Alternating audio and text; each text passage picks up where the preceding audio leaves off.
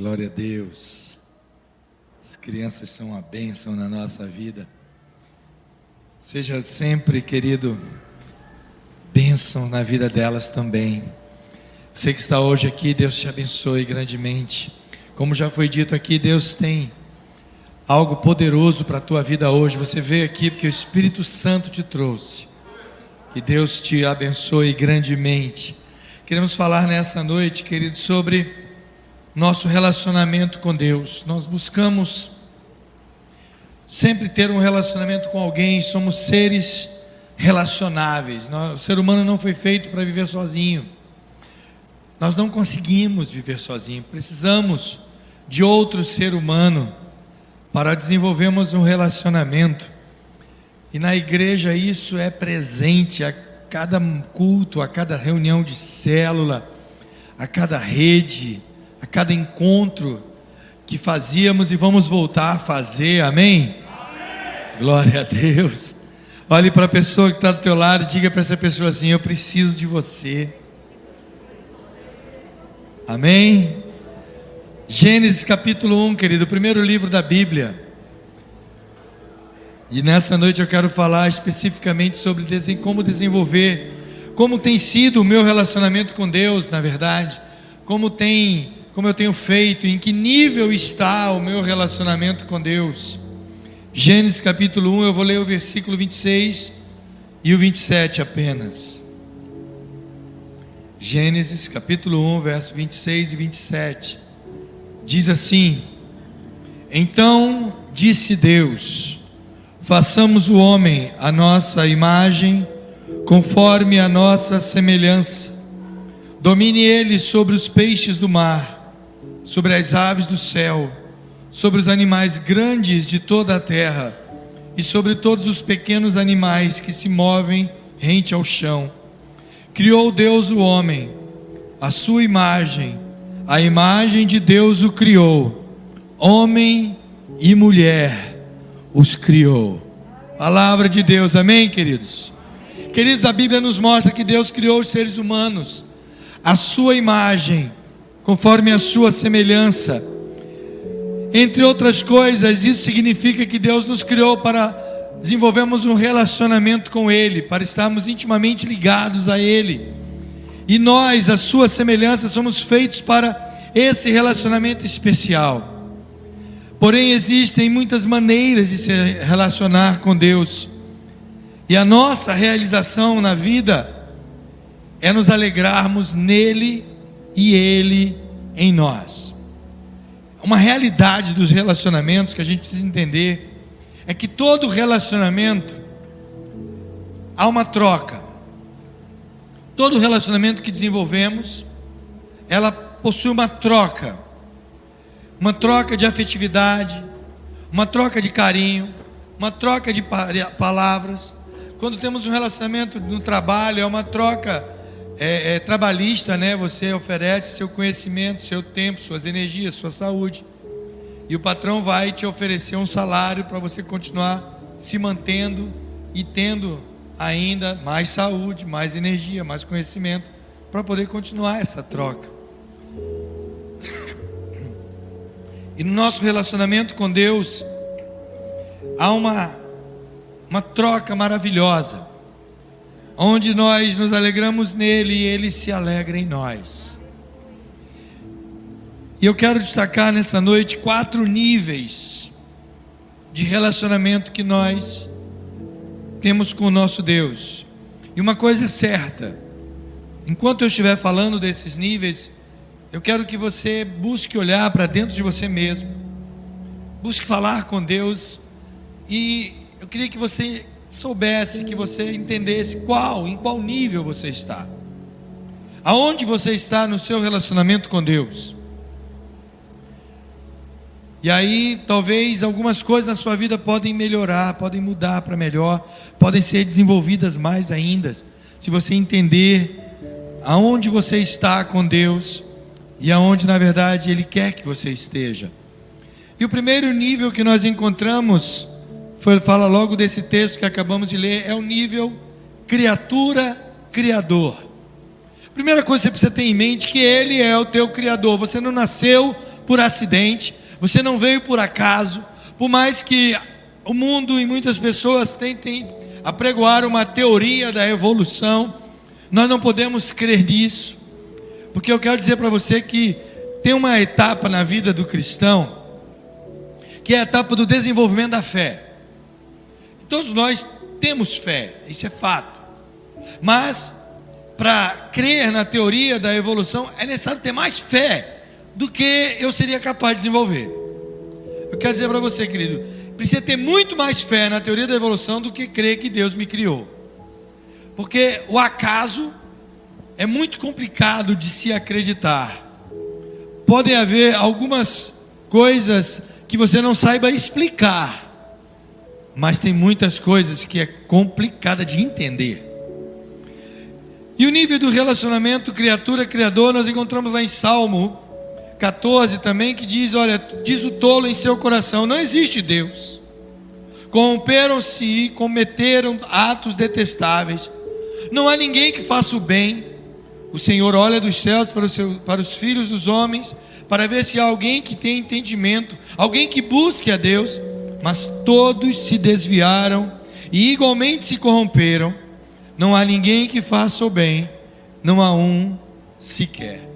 Quando olhamos para esse relacionamento criatura-criador, percebemos que é um relacionamento onde a pessoa não está nem preocupada com a existência de Deus.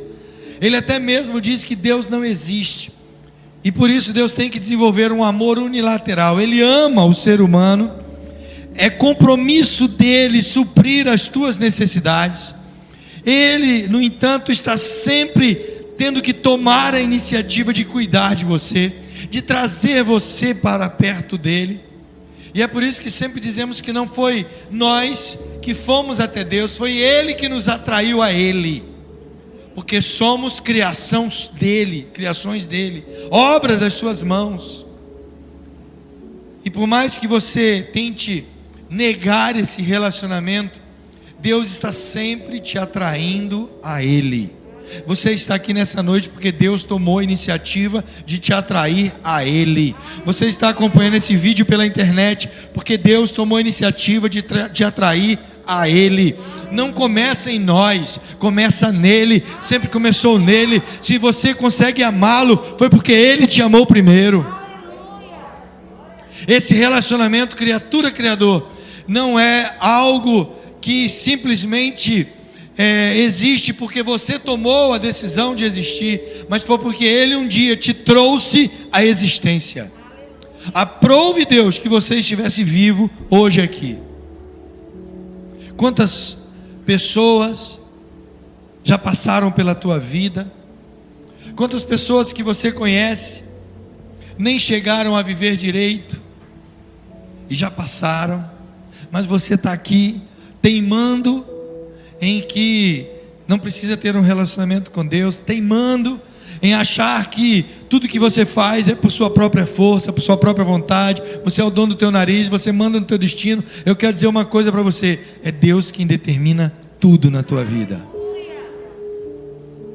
O teu deitar e o teu levantar é Ele.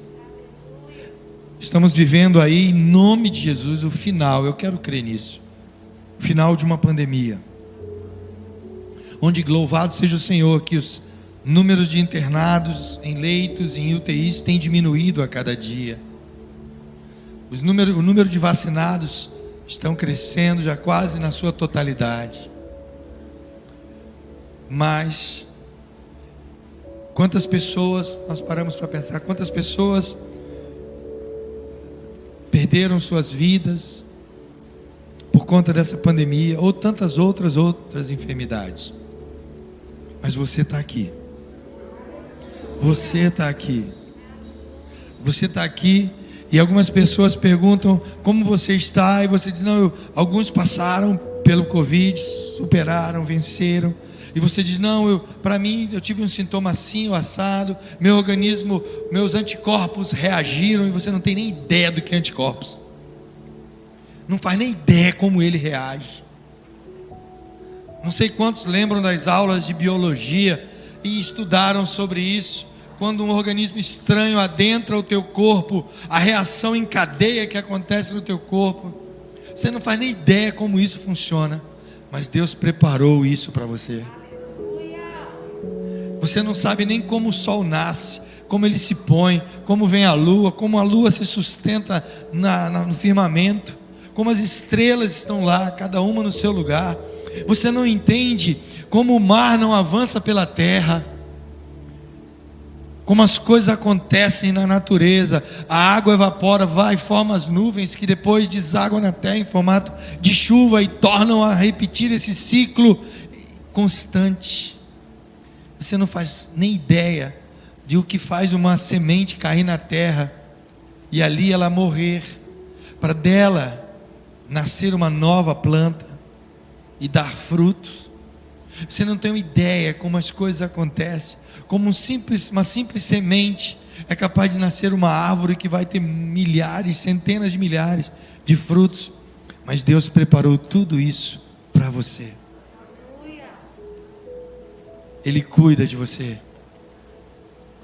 Eu queria que pelo menos você entendesse que Ele tem por você um amor como Criador, um amor incondicional.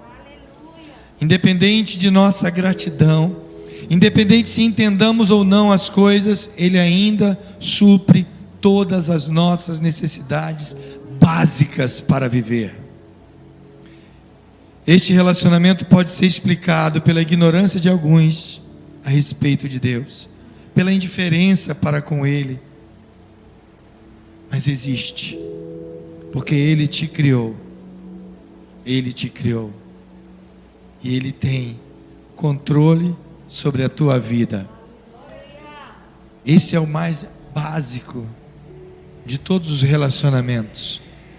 E se você não consegue desenvolver nenhum outro tipo de relacionamento com Deus, eu queria que você tivesse, pelo menos nessa noite, saísse daqui nessa noite, tivesse entendendo aí onde você está. Que houvesse em seu coração gratidão, porque Ele te trouxe à existência, Ele te criou e Ele te sustenta. Ele é o teu Criador. Há um segundo nível de relacionamento está descrito por Paulo em 1 Coríntios capítulo 3, versículo 1. Irmãos, não lhes pude falar como a espirituais, mas como a carnais, como a crianças em Cristo. É o relacionamento de pai e filho. Lembrando que o nosso relacionamento com Deus, ele tem que caminhar de forma mais profunda. Quando crescemos em uma família, quando temos ali o nosso, a figura do pai e da mãe, vai chegar o dia que a criança ela vai ter a compreensão, não só de que há sobre ela autoridades, aqueles seres maiores, né, aqueles adultos que determinam as coisas na vida dela, mas ela vai entender que há um relacionamento afável, há um relacionamento de amor, há um relacionamento de cuidado, porque ela é um filho, é uma filha e tem um pai, uma mãe que cuida dela. Que na medida do possível busca satisfazer-lhe os desejos, busca amparar, cuidar, educar, ensinar. É esse o relacionamento de pai e filho é saber que saiu de si e ali tem um ser totalmente carente que precisa ser cuidado. E quando esse ser chega a uma idade que ele entende e começa a retribuir, às vezes a criança entende, entende a idade, já retribui o carinho da mãe, o afago, e aí o ser humano passa por fases fantásticas no crescimento, e nós vemos desde a da inocência infantil, a rebeldia adolescente, até passar pela juventude independente e chegar à maturidade do adulto. Todos nós passamos pelas fases. A fase que a criança olha para o pai e para a mãe e diz: É o meu herói, é o meu personagem da Marvel, é o meu desse, da, da, né? sei lá qual personagem que você gosta desses filmes aí de heróis. A criança às vezes olha para o pai e para a mãe e acham que é interessante a, a, a, a imagem que a criança tem do pai e da mãe. Se você tem criança em casa, você vai perceber isso. E você foi criança. A criança olha para o pai e para a mãe e acha que eles são completamente imbatíveis, fortes, insuperáveis. São seus heróis. Eles olham para o pai e para a mãe como um centro provedor de tudo. Pai e mãe têm todo o dinheiro do mundo para comprar tudo que a criança quer. E quando o pai e a mãe diz que não dá, eita, aí complica tudo. Mas aí chega a adolescência, que é a fase em que a criança, do adolescente, agora olha para o pai e para a mãe e diz: Meu pai e minha mãe não me entendem. Meu pai e minha mãe não me entendem. Eu quero ser livre. Eu quero fazer isso, fazer aquilo, e são as coisas mais esdrúxulas do mundo. O adolescente ele sai da euforia para a apatia numa velocidade fantástica. E ele olha para o pai e para a mãe como sendo seres castradores, aprisionadores da sua liberdade. E aí cresce mais um pouco, chega o jovem, e quando demora a amadurecer, esse jovem vai olhar para o pai e para a mãe e vai dizer: Coitado do meu pai e minha mãe, não sabem de nada. Eles, a geração deles já passou. São caretas, são ultrapassados, não sabem mexer no celular, não sabem nada de redes sociais. E o jovem agora na faculdade se acha né, o dono da verdade. Eu, eu que sei. Meu pai e minha mãe não sabem nada. Eu é que sei com quem eu quero namorar. E aí a mãe vai dar pitaco na namorada do filho, da filha, né? Aliás, a mãe dá pitaco na namorada do filho e o pai dá pitaco no namorado da filha. É, geralmente é assim. Para a mãe aquela menina não vale nada. E para o pai aquele namorado da filha é um vagabundo. Esse cara não trabalha, quer nada da vida. E aí vai viver a vida de adulto, achando que pode fazer e acontecer, porque a própria Bíblia diz que os jovens são fortes. Mas quando chega a idade madura, ele olha para trás e diz: Meu pai tinha razão, minha mãe tinha razão, pena que eu não os tenho mais, já passaram. Em que fase do seu relacionamento de pai e filho você está com Deus? Às vezes você tem 10, 20, 30 anos de convertido na igreja, mas ainda age, ainda age com Deus como se fosse um adolescente, com raiva, porque Deus parece que Ele quer te aprisionar, Ele quer cercear o seu direito de escolha. Você não pode fazer tudo o que gosta, há muitas proibições. Eu não posso, eu não posso, eu não posso. Uma vez viraram para mim e faz muitos anos isso. Eu era jovem ainda e disse, quando me perguntaram se eu era crente, eu disse eu sou crente. Ixi, você é crente? O crente é aquela turma do não pode. Não pode farrar, não pode beber, não pode não sei o que, não pode isso, não pode aquilo. E eu disse: não, não é que a gente não pode. Eu não preciso. Eu não preciso farrar para me alegrar, eu não preciso beber para me sentir bem. Nós não somos a geração do não pode, somos a geração do não preciso. Talvez você esteja na igreja e seu relacionamento com Deus, na sua vida espiritual, você ainda é uma criança, conforme Paulo diz aqui. Paulo disse: Irmãos, eu já queria lhe falar como espirituais, mas vocês são muito carnais. Eu tenho que falar com vocês como se vocês fossem crianças. Vocês não entendem. Agem com infantilidade. Agem como se Deus estivesse, sabe? Deus fosse um pai mau, um pai mau que não dá aquilo que vocês querem. E porque Deus não dá aquilo que você quer, na hora que você quer, no momento exato, do jeito que você quer, aí você bate o pé, faz beicinho, faz pirraça, malcriação não vou mais à igreja, não vou mais louvar, não vou mais entregar mais minha oferta, não vou mais para a célula. Quantas vezes você faz isso com Deus? Eu oro para que você amadureça, Entenda que Ele é teu Pai. E como Pai, Ele ama. E o Pai que ama, Ele diz que a seu tempo corrige seu filho. Ele corrige. Mas Ele te dá o livre-arbítrio. Deus é tão maravilhoso que Ele deixa você quebrar a cara, se você quiser. Ele é tremendo. E aí chegamos a um terceiro nível de desenvolvimento no nosso relacionamento com Deus. Paulo também diz em 1 Coríntios capítulo 4, versículo 1: Portanto, que todos nos considerem como servos de Cristo, encarregados dos mistérios de Deus. É o relacionamento servo-senhor. Mas como assim, bispo? Eu era até há pouco tempo filho, agora eu virei servo. É. Sabe por quê, querido? Porque quando o relacionamento cresce, quando você amadurece, o Senhor começa a te usar.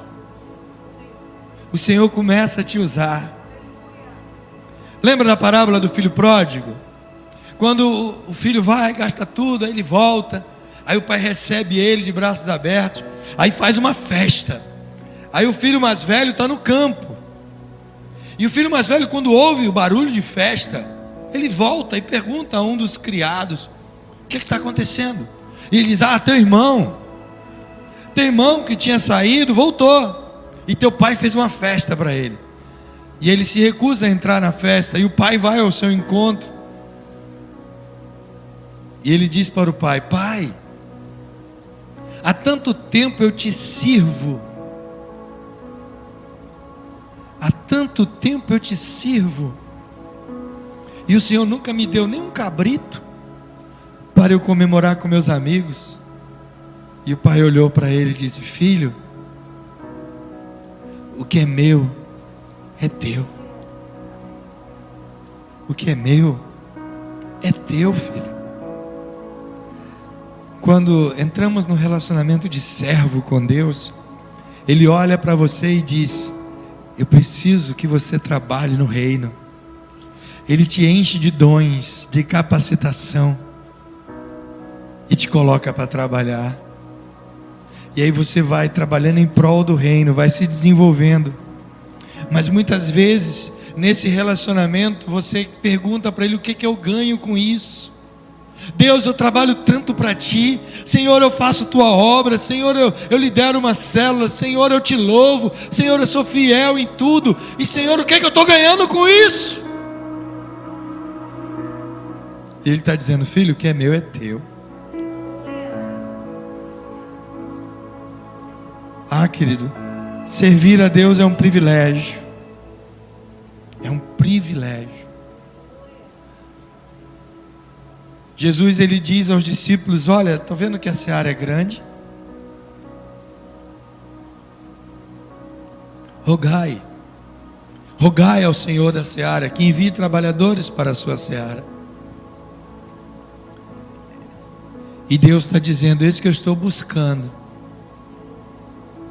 Alguém que tape a brecha, alguém que se coloque na brecha Eis que eu estou buscando adoradores que me adorem em espírito e em verdade. Deus continua buscando servos, aqueles que são dispostos a fazer a sua vontade. Em Isaías ele diz: A quem enviarei? E quem há de ir por nós? Isaías diz: Senhor, eu estou aqui. Envia-me a mim. Ainda hoje o Senhor está procurando servos que se disponham a sair simplesmente do relacionamento de criatura-criador, a passar pelo relacionamento de um filho, muitas das vezes mal criado e teimoso, mas entrar na, na dimensão do relacionamento de serviço. Queridos, às vezes nós temos uma completa, um pensamento contrário a tudo que significa trabalho. Uma vez eu ouvi um cidadão dizer assim: se eu descobrir quem inventou o trabalho, eu mato ele. Eu disse: então vai ter, vai ter uma tarefa difícil tentar matar Deus. Jesus Cristo disse: Meu pai trabalha até hoje, eu trabalho também. Como é que é isso? Como é que é isso? Se você acha, quero dizer uma coisa para você, já terminou de passar o aviso aqui atrás, né? Agora preste atenção em mim de novo. Se você acha, é porque eu vi, eu estou acompanhando o culto pela internet aqui também.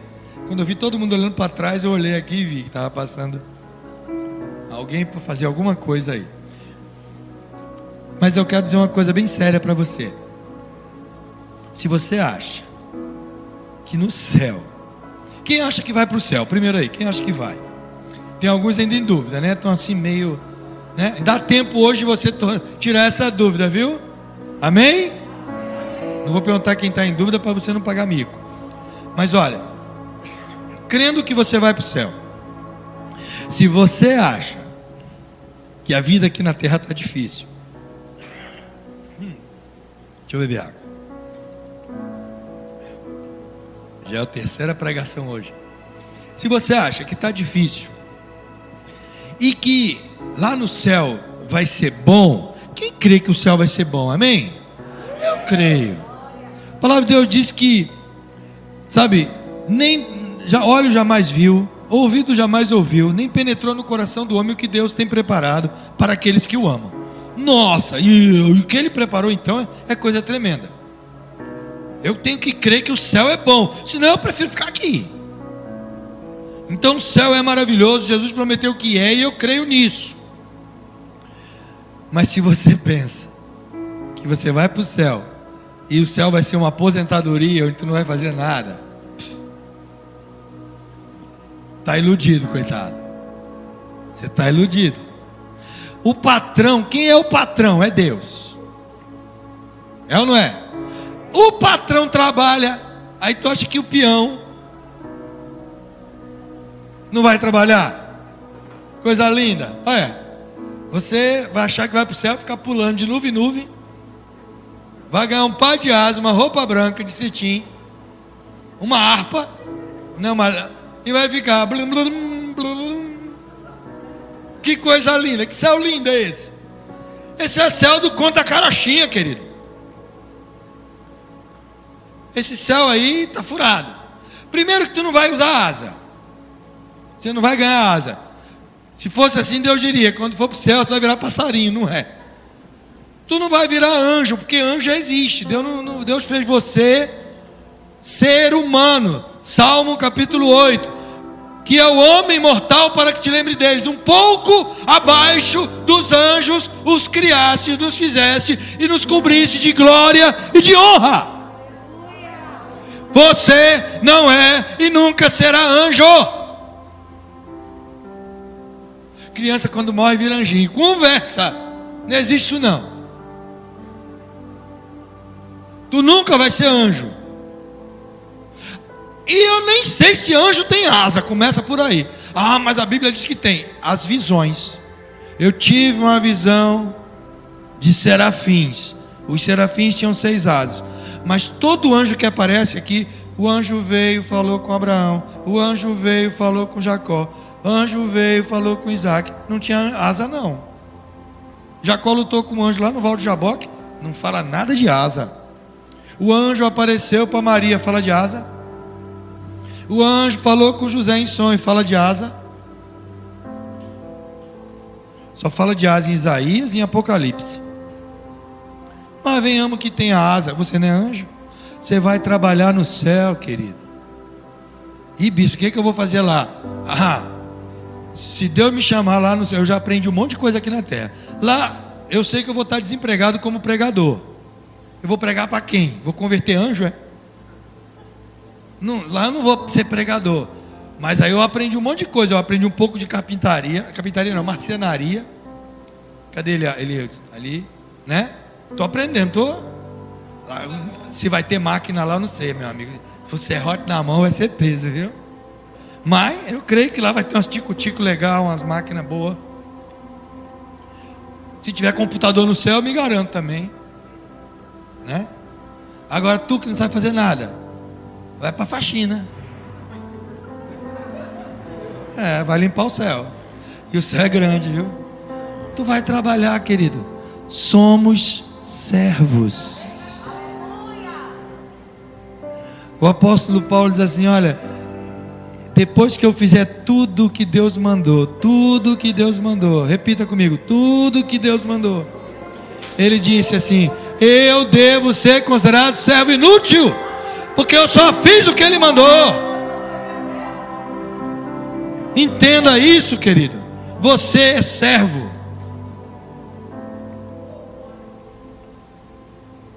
Meu primeiro dia no quartel foi traumatizante. O sargento gritou no meu pé da orelha: Quer desistir, vai embora. Porque aqui é sim, senhor, não, senhor, eu quero morrer. Ele falou: Entregue sua alma a Deus, porque agora teu corpo é meu. Eu falei: Estou ferrado. E não tinha direito a nada, era ralar, ralar, ralar. Quem já serviu sabe. O meu direito é fazer a vontade de Deus. Somos servos. E eu quero te contar um segredo: Ele é Senhor, viu? Agora, vamos ao último nível de relacionamento? Ah, esse é maravilhoso. Biblicamente, poucos chegaram nesse nível, eu estou lutando para chegar. Entendam que os níveis de relacionamento são como um degrau. Eu não sei onde você está. Você começa na criatura criador. Depois você chega no, na paternidade, filho. Depois de servo.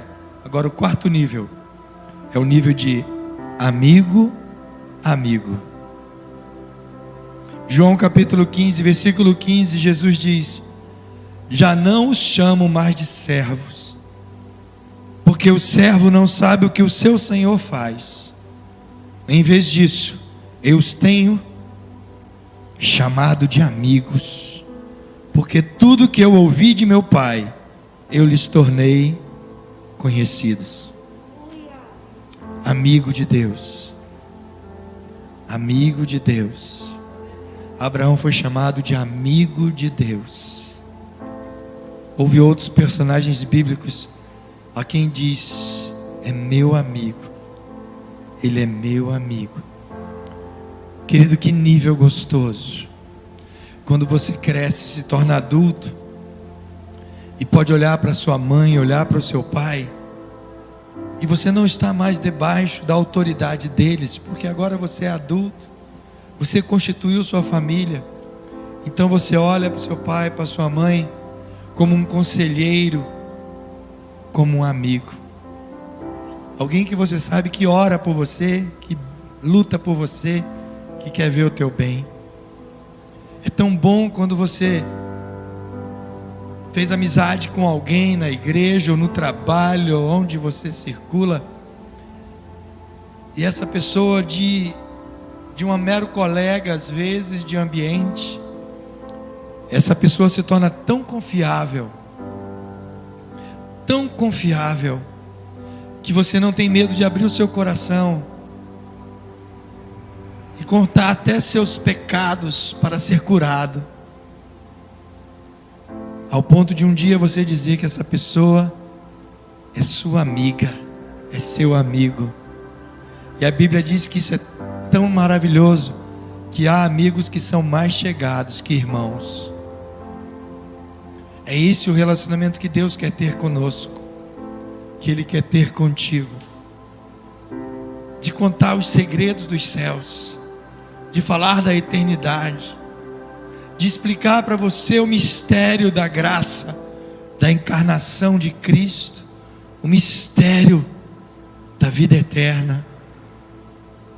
É ser tão íntimo com Deus, que quando acorda, já diz: Bom dia, Senhor.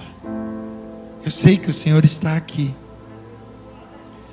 Porque assim é um relacionamento de amigo mesmo fisicamente, às vezes sinta-se tão distante, mas o coração está tão perto. Desenvolver amizade com Deus é saber que seus fracassos não são levados em conta. Um amigo não leva em conta o fracasso do outro, o erro do outro, as falhas. Às vezes até motivo de graça. Às vezes até motivo de crescerem mais um com o outro. Amigos trocam experiências. Não há vergonha. Um amigo se desnuda na frente do outro, sem nenhum tipo de vergonha. Adão foi criado amigo de Deus. Mas quando o pecado entrou em sua vida, a primeira coisa que ele sentiu foi vergonha e se escondeu, porque estava nu. Ah, querido, quando você desenvolve uma amizade, aí você entende o que é o amor ágape. Um amor que não tem cobrança.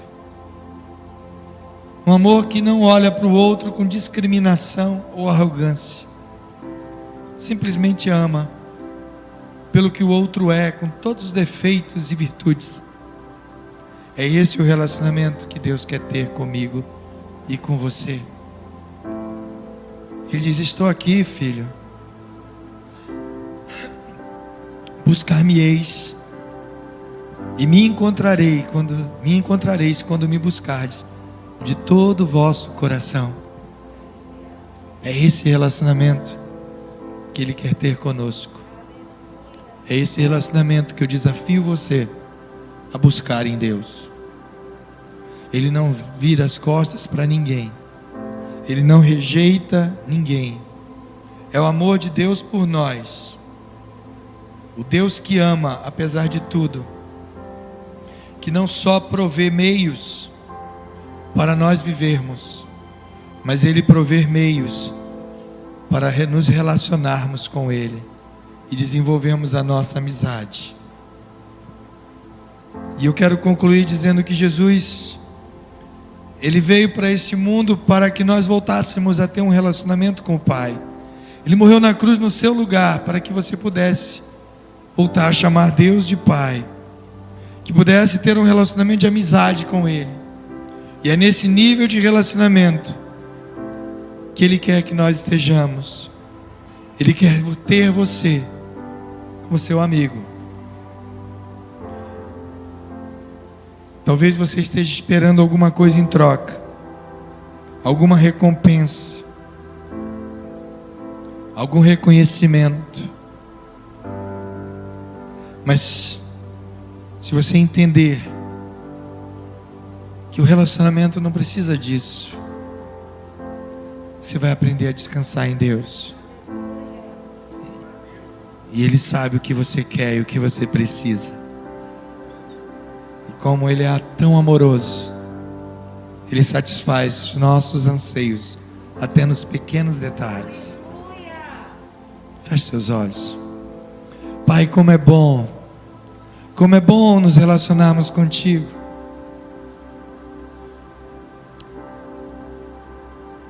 Como é bom, Deus como é bom saber que o Senhor nos ama de forma tão profunda. Que os nossos pecados, a Deus, são nada.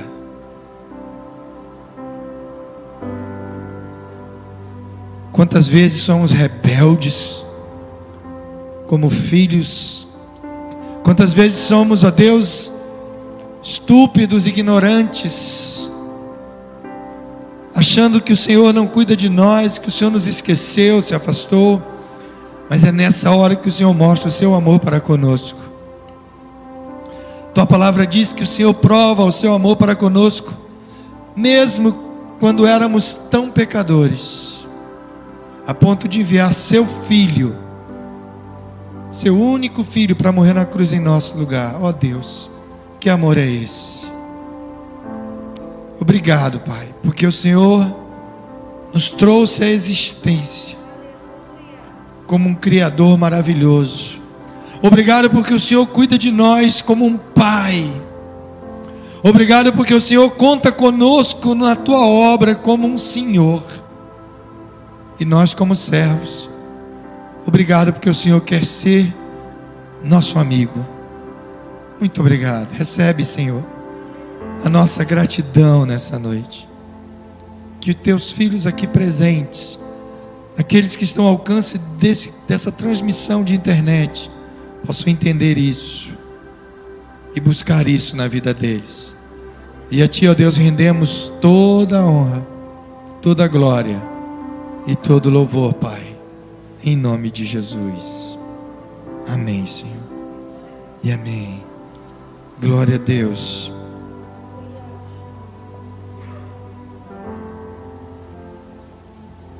eu não posso encerrar essa minha palavra, esse meu momento, esse nosso momento aqui.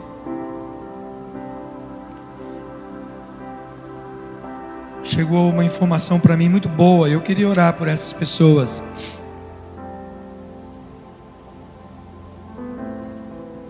Tiago André está aí?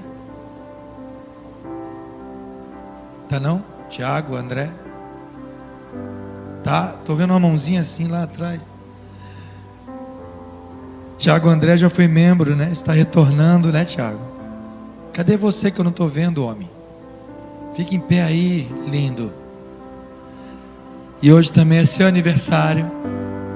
Vem aqui que eu quero orar por você. E também na célula de Jose, tem três discípulas que aceitaram Jesus na célula, mas querem também confirmar diante da igreja. Se elas estiverem aí, tragam elas. Vem cá, querido. Quem é que vai ficar com ele aqui? Sou eu, é? Tem homem nessa igreja? Tem.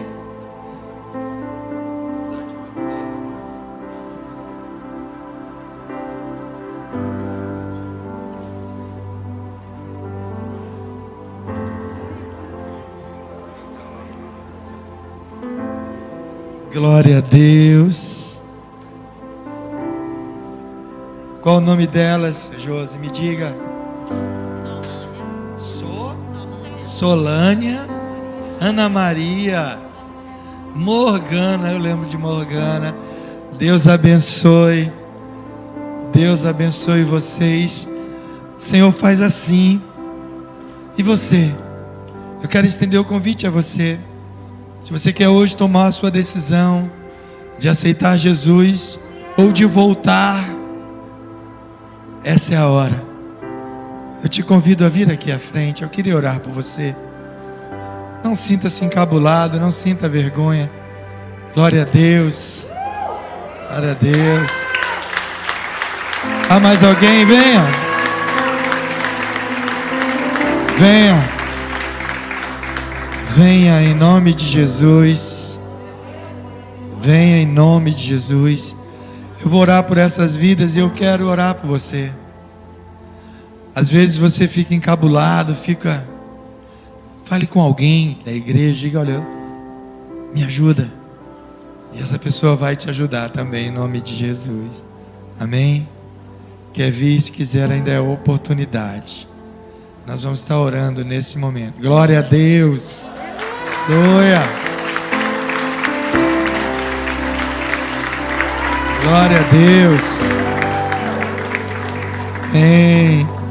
Aleluia. Aleluia. Rodrigo, Deus abençoe Rodrigo. E o Emanuel também. Aleluia. Já era? Tá vindo junto o Rodrigo, é isso? Ou já era? Ah, tá junto. Glória a Deus. Deus abençoe Rodrigo e Severina. Deus abençoe. Cadê uma irmã para ficar aqui junto com ela, com a Severina também, em nome de Jesus? Glória a Deus. Querido, eu quero orar, quero encerrar, mas o Espírito Santo está dizendo: ainda tem mais alguém.